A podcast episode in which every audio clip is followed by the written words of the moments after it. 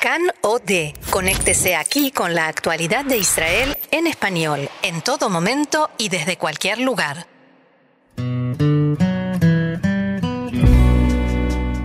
Conversaciones sobre judaísmo, un espacio para la expresión judía desde distintos puntos de vista. Y en estos días tan especiales de Pesach, conversamos ahora con el rabino Rafael Espagental, director del Departamento de Español del Mahón Meir de Jerusalén.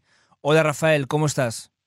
Muy bien, ¿cómo están ustedes? Perfecto, pues muy bien aquí en Pesach. en primer lugar, eh, ¿qué es para ti Pesach a nivel personal y a nivel colectivo, como pueblo judío, como religión y, como te he dicho antes, a nivel personal? Bueno, empecemos por el nivel personal. Eh, la noche del Seder y la fiesta de Pesach en general es, es un momento muy especial en la vida de una familia. No hay una fiesta como Pesach a nivel familiar.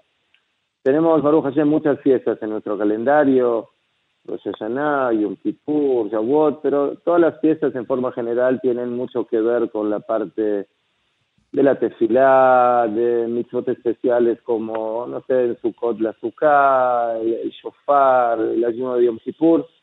Pero la noche del Seder es una fiesta donde ahí nos reunimos con la familia para realmente tener una vivencia eh, que no la tenemos eh, en ningún momento del año y especialmente lo que se refiere a los niños. Nosotros sabemos de que en la noche del Seder le damos hincapié a todo lo que es las preguntas de los niños, al, interés que ellos ponen para entender mejor de dónde venimos, hacia dónde vamos. Entonces, eso es un poco a nivel de la familia, a nivel personal y a nivel general o a nivel nacional, como tú lo dices. Eh, por supuesto que Pesas tiene eh, muchas cosas importantes, pero yo creo que lo más este, relevante en el tema de, la fiesta de Pesas, por supuesto, es, como lo definieron nuestros sabios en, el, en los rezos, Zman Heiruteino, el tiempo de nuestra libertad.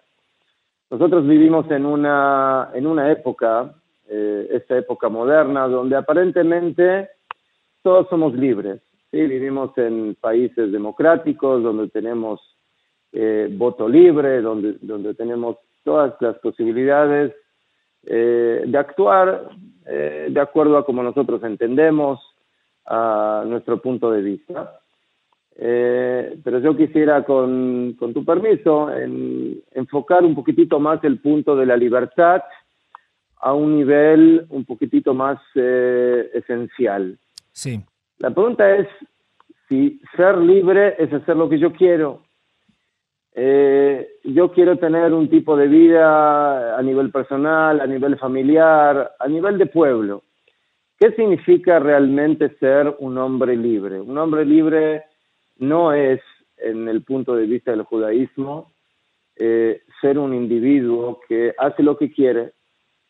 Y eso es muy simple de entenderlo, porque nosotros sabemos de que si, por ejemplo, vamos en la calle y estamos manejando, entonces yo quiero pasar el semáforo rojo. Nadie va a decir que esa persona, por querer su libertad, va a poder pasar el semáforo rojo. O sea, no es.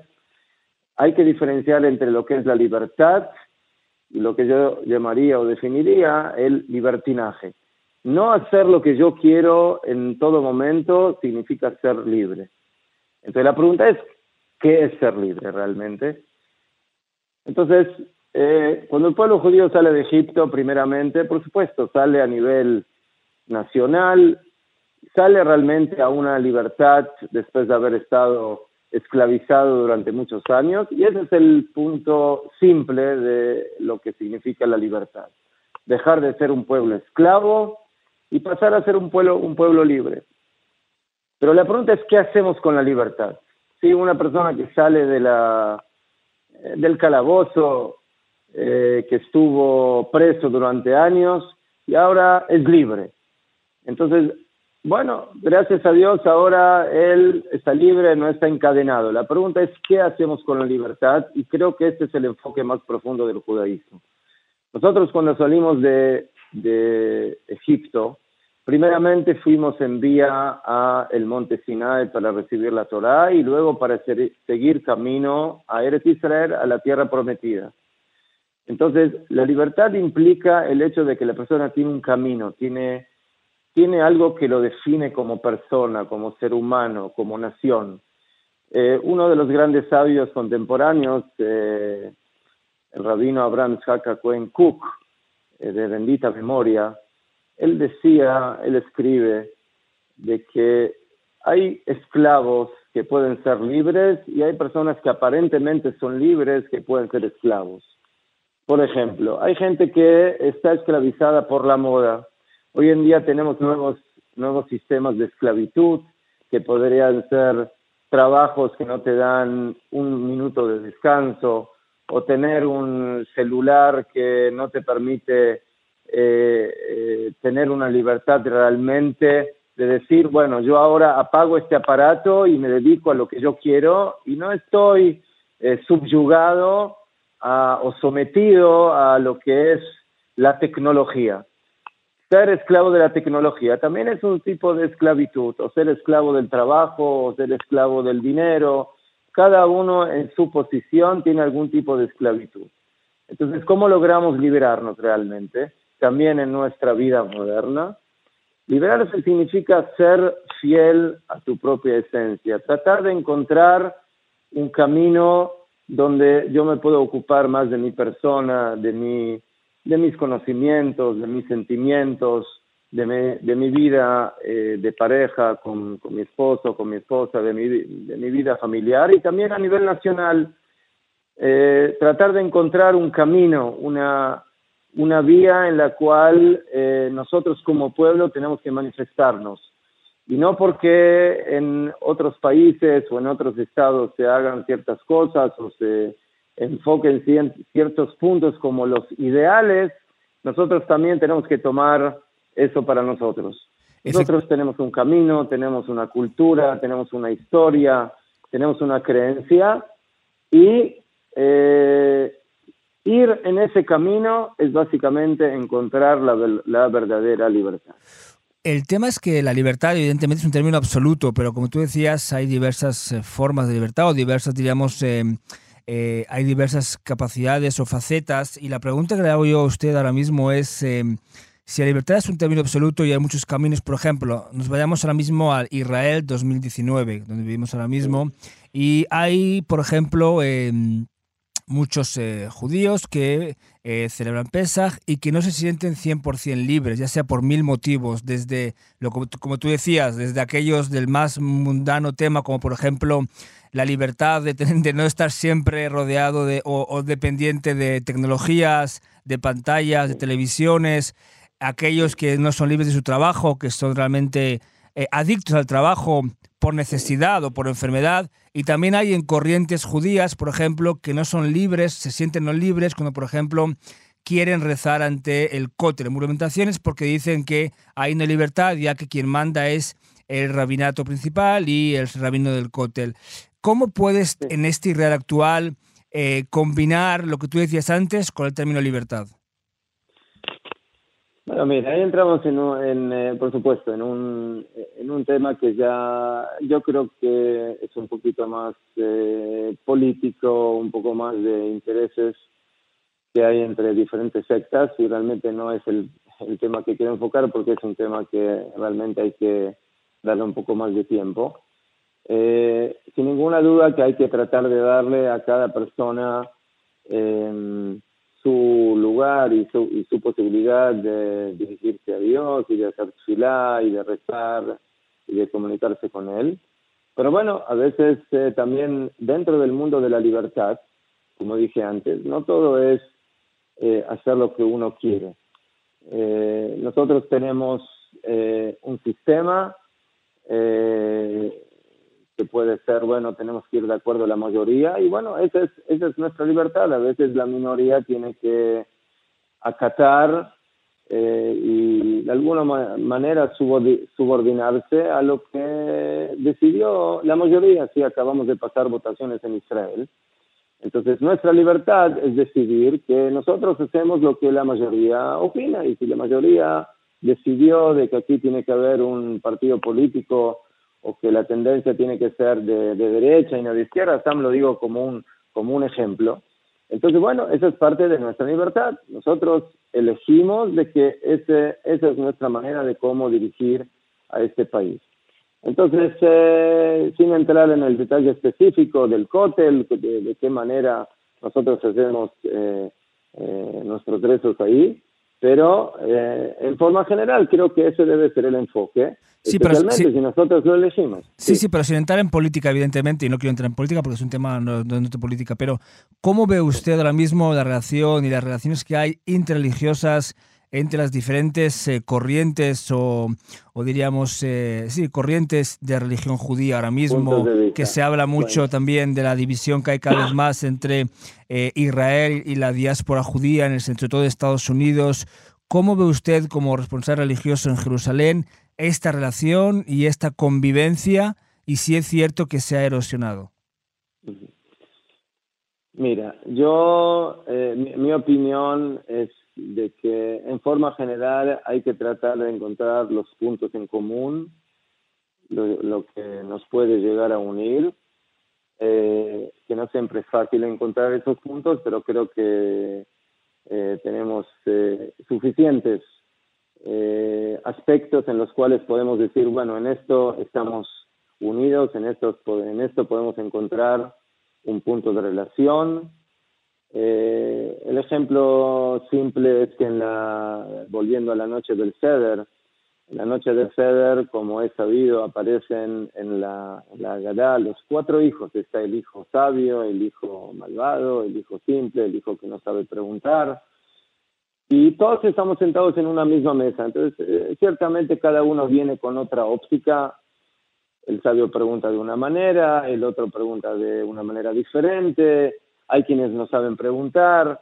El eh, rabino, eh, que en paz descanse, de Lubavitch, eh, Rabbi Menachem Mendel, él dijo que hay un quinto hijo que ni siquiera aparece, en, la, lamentablemente que no se sienta en la mesa y que no aparece, y ese hijo tenemos que tratar de atraerlo y, llevarlo a nuestra mesa. Entonces, miren, hay que tratar de encontrar los puntos para poder eh, para poder eh, relacionar al mundo de Israel con el mundo de la diáspora, sin ninguna duda, tenemos una, gran responsabilidad, pero por otro lado hay que saber de que mm, eh, el pueblo de Israel tiene eh, ciertos reglamentos en su, en su existencia, en su existencia nacional, en su existencia religiosa, y que eh, los que principalmente tienen que decidir eso, por supuesto, sí, en lo que se refiere a la vida en Israel, son los que vivimos aquí en Israel. Sí, Yo sé que eso a veces puede, de alguna manera, quizás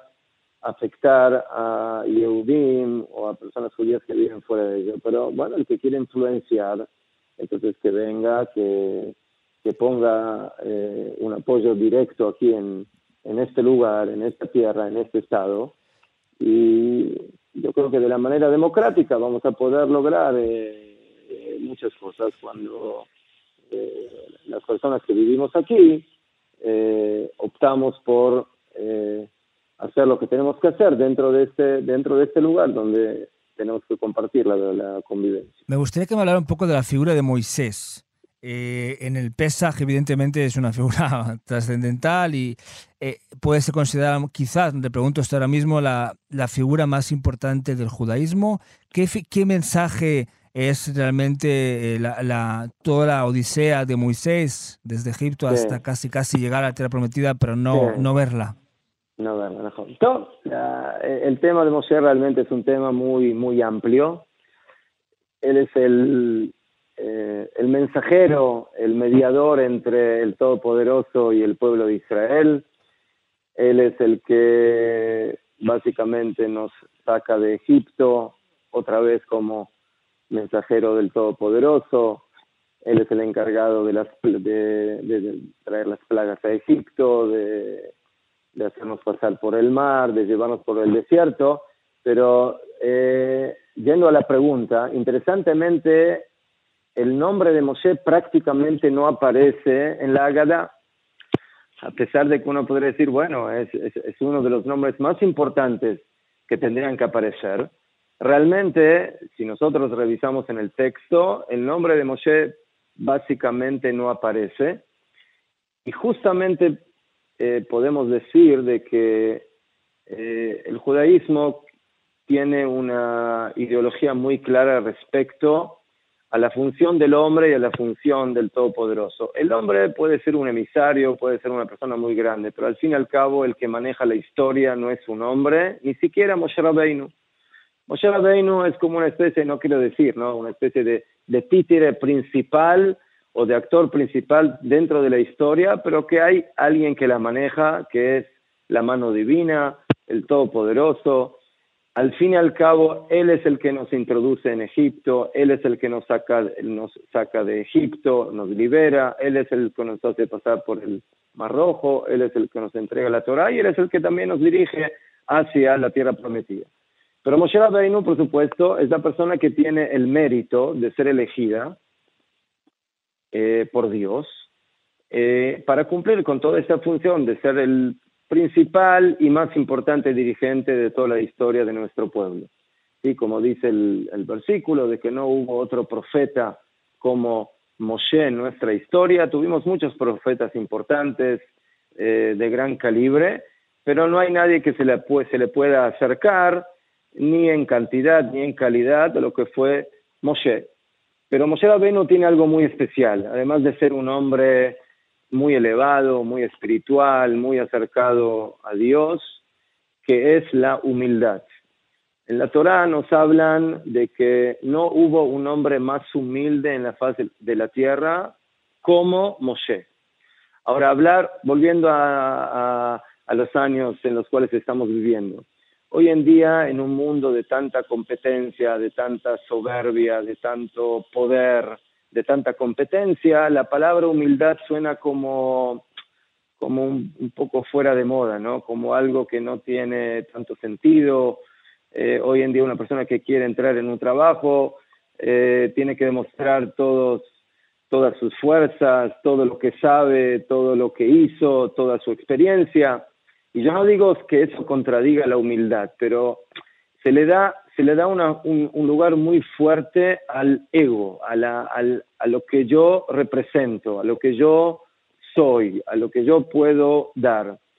Y en la Torah nos quieren enseñar de que justamente Akadosh Baruj elige a una persona que con toda su grandeza, con toda su eh, prácticamente omnipotencia de poder constantemente estar en contacto con lo divino, fue elegido justamente por ser un hombre humilde.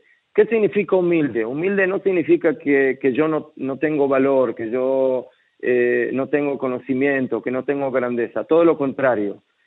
¿sí? Moshe Rabbeinu fue un hombre grandioso, fue un hombre eh, superlativo en todos los niveles, pero él sabía que todo lo que él logra, lo logra gracias a que alguien le da el apoyo, a alguien que le da una mano para poder seguir, seguir adelante, y ese es el Todopoderoso. Entonces nosotros, em, eh, cuando vivimos en un país que gracias a Dios tiene tantos adelantos y que gracias a Dios estamos en, en, en una época donde el Estado de Israel es un país que es un ejemplo para todas las naciones, en, muchos aspectos, a nivel tecnológico, a nivel de salud, a nivel de seguridad, por supuesto a nivel de Torah y demás, eh, pero a veces creo que, creo que se nos olvida un poquitito tener esa humildad, esa humildad de decir,